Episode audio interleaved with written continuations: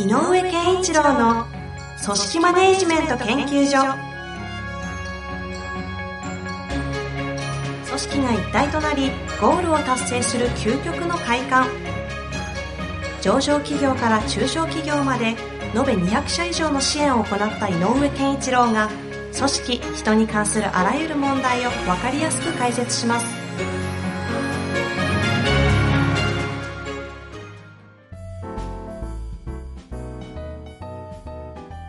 こんにちは、遠藤和樹です。井上健一郎の組織マネジメント研究所。井上先生、よろしくお願いいたします。よろしくお願いします。さあ、ということでね。はい。いきますか。あ、そうですね。ごめん、急になんか寒くなりましたね。寒いです。僕、またここ最近、北海道、東京、あ福岡、わ和歌山、トントントンと動いたんですけど、なるほど。北海道1度でしたからね。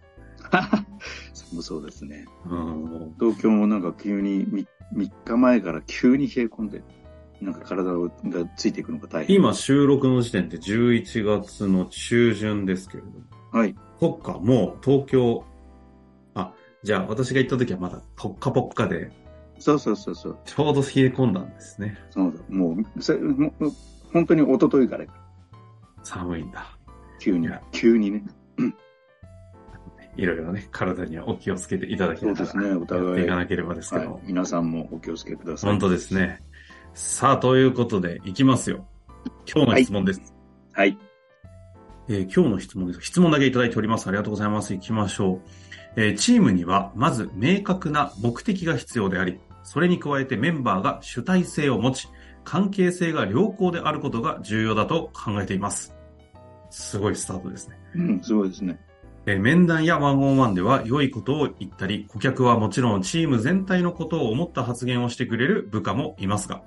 実際の行動では文句ばかりで、どうにか楽をして定時に帰る方法を模索しているように見受けられます。一生懸命指導しましたが、結局のところ部下ができないことを私が代わりに行うことになり、自分の業務も圧迫されています。正直もう諦めモードに入ってしまいました。この部下を改善するためには、新しいメンバーを採用したり、業務の仕組みを見直す必要があるのでしょうか？はい。なんか最近難易度高い質問多くないですか？あの、やっぱりね、皆さん真剣にやればやるほどね、あの、ぶち当たる壁っていうのがあるんだと思うんですよね。うんうんうんで、壁があるってことはね、あの、ある意味ではね、あの、ちょっと綺麗事に聞こえるかもしれないけど、壁があるってことは、えっ、と、成長のうチャンスでもあるのでね、頑張ってほしいなと、やっぱ心から思いますけど、あの、一番冒頭に、チームは、には明確な目標が必要だってうん、うん。言ってる中の、この方が言ってる明確な目標っていうのはどういう種類なのかなっていうのがちょっと気になりますねというのは一つあります。はい。何かっていうと、えっ、と、中小概念度が少し高くてもいいから、目標の,、ま、の上にある目的っていうのがあるのかどうか？ちなみにですね、この方、明確な目的が必要でありと。あ、目的か。か書き方は、もし、あの、分けて今お話しされたんであれば、この方は目的と言ってくださってははい、おりますね。じゃあ、分かってらっしゃるんだろうなと思いまあす。、なるほど。そう、そういうことですか？うん。目標の上にある上位概念っていう。うん。で、じゃあその目的って、組織の中で言うと、組織の一部門として、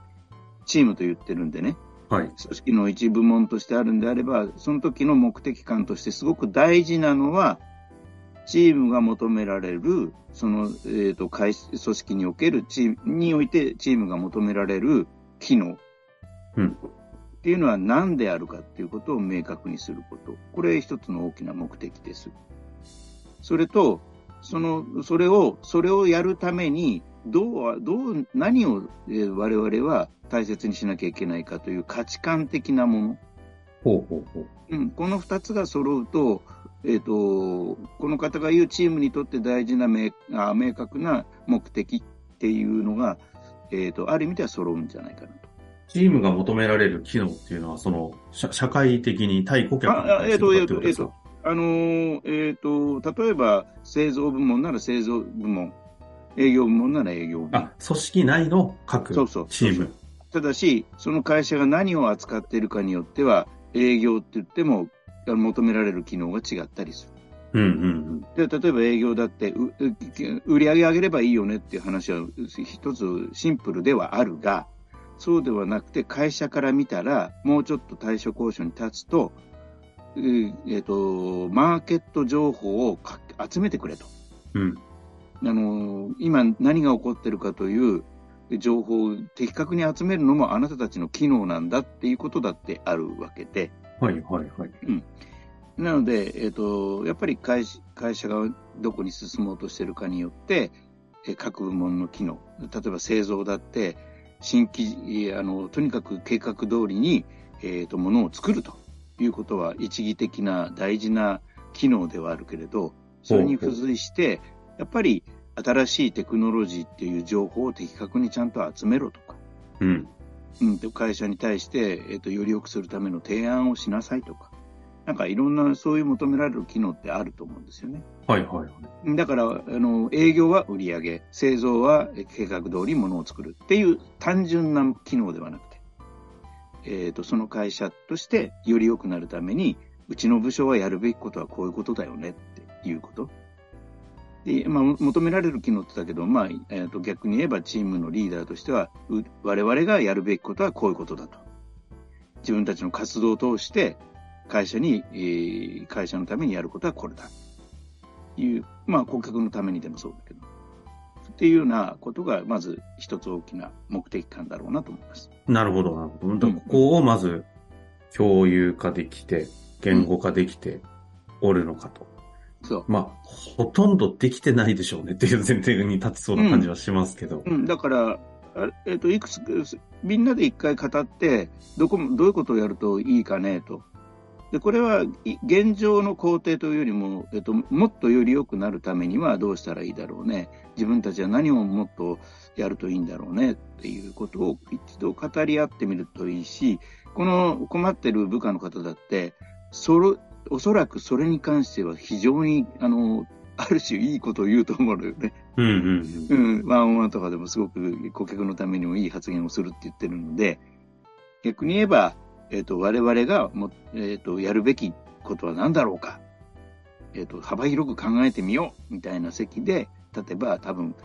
結構いいことを言うんではないかなと。ああ、ほうほうほうん。じゃあそのために何をししたらいいのかねと。どういうで、それをするにあたって、やり、やる、やり方に落とし込む際に、我々はどういう価値観を持ってそれをやっていくんだろうねっていうような。例えばさっきのね、市場の情報を、マーケット情報を的確に集める、より迅速に集めるっていうことをやりたいよね。って時に、我々は、えた、例えばだけど、えっ、と、なんだろうか、あの、えっ、と、今世の中に求められてるニーズを探そうっていう価値観でやるのか、それとも、えっ、と、これから、まあの、新しいニーズを発見しようっていう価値観でやろうとしてるのかによっては、その集め方が違う。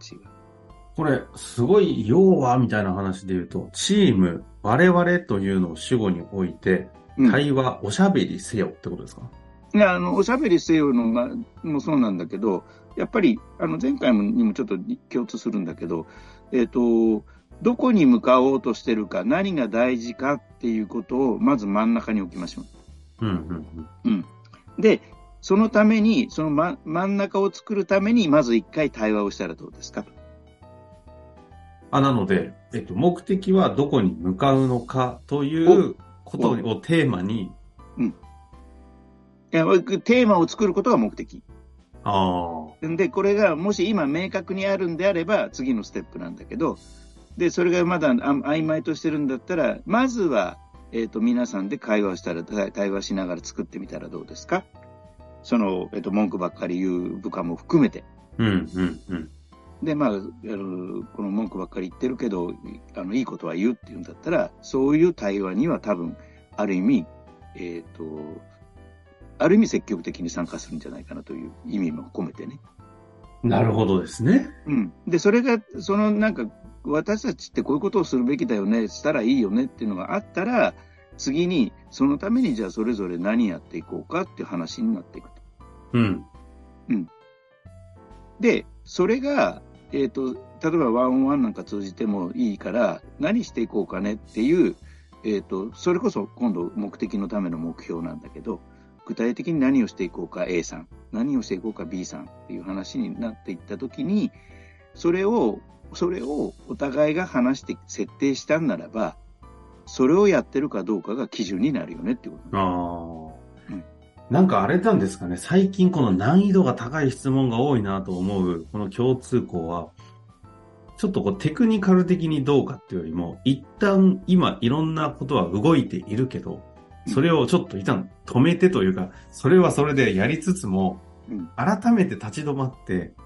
過去も振り返り、今も未来も見て、我々は今一体今後どうしていくのかみたいなことを、こう、それぞれ個々がチームとして集まりながら、こう、なんか、もみもみもみもみとこうやっていくみたいなことをしていかないと、なんか次に行けないようなテーマがやたら質問で集まってきてるんですかね、これ。うん、あのね、やっぱりなんかね、結果、ベクトルが合ってないのよ。うん。うん、だから起こってる現象だというのがあるある種すごく大事で、合ってるのに起こってるなら別問題なんだけどね。はい、はい。だから合ってるのに、えっ、と、ベクトルが合わせてあるはずなのに、えー文句が言うとかっていうのは、これは逆に言うとその、えっ、と、その人の問題とかもあるんだけど、今度はちょっと難しいことを言うんだけど、ま、だからまず最初にベクトルを合わせるっていうことがしないと、えっ、と、最近起こっている、きあの、質問を受けているような問題って、解決の方向に向きにくいのね。なあ、そういうテーマがいっぱい来てるってことですよね。そうそうそう。だから、で、そういう時代なんだとも思うんだよ。これ一方で、その働いている方々の世の中のその時代の流れとしては、要は自分に都合のいい会社をどうやって選び変えていくかみたいなことが当たり前になってきちゃってるというのもある。一方で、だからこそ組織作ってる会社側は、今みたいな、どこに向かうのかとかって共通のみたいなことが重要になってくるというので、働く側とやらなきゃいけない組織のテーマが結構逆行してってるじゃないですか。うん。だからこそ、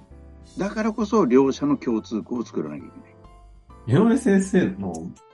なんだろう、結構お付き合いあったりする中で、そういう議論ちゃんとできたりされているところ、なんとなくあるなっていう、てか、あるじゃないですかと思ってるんですけど、あ。あれって結局、な、ななんだ？なんでできてるんですか？ちょっとあえて雑に聞きますが。あのね、やっぱりすごく当たり前なようなことに聞こえるかもしれないけど、実はすごく難しいんだけど、やれてる会社さんのうん。トップ,、あのトップというか経営者の方たちは、うん。自分はどう思ってるかをはっきりちゃんと言うことと、それから部下が何を、えっていうか、社員が何を考えてるかっていうことにちゃんと耳を傾けるっていう、これ、あの、めちゃめちゃシンプルじゃないですか。うんシンプルなんだけど、この二つがちゃんとできてるのよね、やっぱり。え、それは自分の、要は、なんていうんですか、考えを言うというよりも自分の思いみたいなのを格好つけず、忖度なくちゃんと言うってことですね。そう。で、自分はこう思う。で、あの、社員がこう思うっていうのも聞く。うん。で、それによっては、えっ、と、いい意味で、社員の言ってることのあの合理性とか正当性を感じたら、修正をちゃんとできる人。ああ。うん。うんやっぱそういう人たちが、そういう経営者がいると、やっぱり、あのー非常に組織としては、あの、ベクトルが合うし、で、常に、あのーなんだろうかな、その、経営者の人たちが判断する基準っていうのが、なんか、言語化されていないんだけど、なんかやっぱりこういうふうに言うよねっていう、えっ、と、価値観がこう、にじみ出てるって言ったらいいの？判断基準としての価値観がにじみ出てる発言が多いのよね。言動が多いのよね。チームの方での価値観ともっとチームが求められている機能という話はありましたけど、はい。そもそものその組織、会社全体としてのこう滲み出てる価値観みたいなものが共有化されているんで、逆にチームの議論もそうやってしやすいってことですよね。そういうこと、そういうこいやもうなんか、なんだろう、そこの辺だけ聞いてくると、あの、一言、羨ましいみたいな。まあでも、で、この方のように、会社全体、もし大きな会社であればね、うん。そんな今言っていることは簡単ではないので、じゃあ、えっ、と、チームとしてどうかっていうことなんですね。でね、あの、なんかね、あの、ちょっと時間がに近づいちゃったんだけど、えっ、と、そのためにもね、この人のためにちょっと一言言いたいのは、はいはいはい。えっ、とね、えっ、と、この人のためにというこの人の成長のためにというか、この人の方向性のためにかな。この人が将来どうなりたいのかっていうことはどう、どうなのかを知りたい。おー。うん。やっぱり自分自身が、やっぱりゆくゆくはこの会社を担う人間になりたいと思っているのか、はたまた、いや、ここで磨いたものを使って事業を起こしたいと思っているのかとか、いやいや、そんな、あの、無理せず、ワークライフバランスを大事にして、えっ、と、ちゃんと生活できればいいんですっていう価値観なのか、それ、それによっても、じゃあ、将来もしね、この会社を担おうと思うんであれば、この今回なんかはすごくいい訓練の場なの。うん、うん。だからこそ、我々はどうあるべきかを語りなさいって言いたい。まさにこの方が問われているのは、まあ、我々を語るという組織としてはそうなんだけど、その前にまず井上先生は、あなたはどうしたいのかをそう。問いたいところからスタートしたわけですね。そ、そこで、だとしたら、やっぱり、その、まあ極端な話ね、いや、そこそこでいいんですということは悪いけど、いや、なんとなく回せれば、じゃあうまくやってれればいいんですっていうんであれば、そこまでの勢いを感じないかもしれない。でも、うんだとしたらね、やっぱりもっと割り切って、その今対象になっている部下の人たちの、その部下は、これだけのことのができる人という戦力の一個として扱うしかないよねって話にはなる。そこで止まっちゃうわけですね。うんまあでもね、井上先生がこの話をあえて言ってくださったということは、まあこの質問をしてる時点でね、なんかあるんじゃないですかというメッセージじゃないかなと思いますので、それも含めてね、ちょっと今日は終わりたいなと思いますので、はいぜひまたこれを受けてありましたら、質問、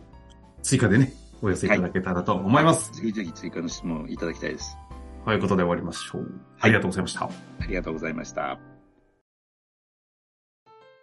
本日の番組はいかがでしたか？番組では井上健一郎への質問を受け付けております。ウェブ検索で井上健一郎と入力し、アカラクリエイト株式会社のオフィシャルウェブサイトにアクセス。その中のポッドキャストのバナーから質問フォームにご入力ください。また、オフィシャルウェブサイトでは無料メルマガや無料動画も配信中です。ぜひ遊びに来てくださいね。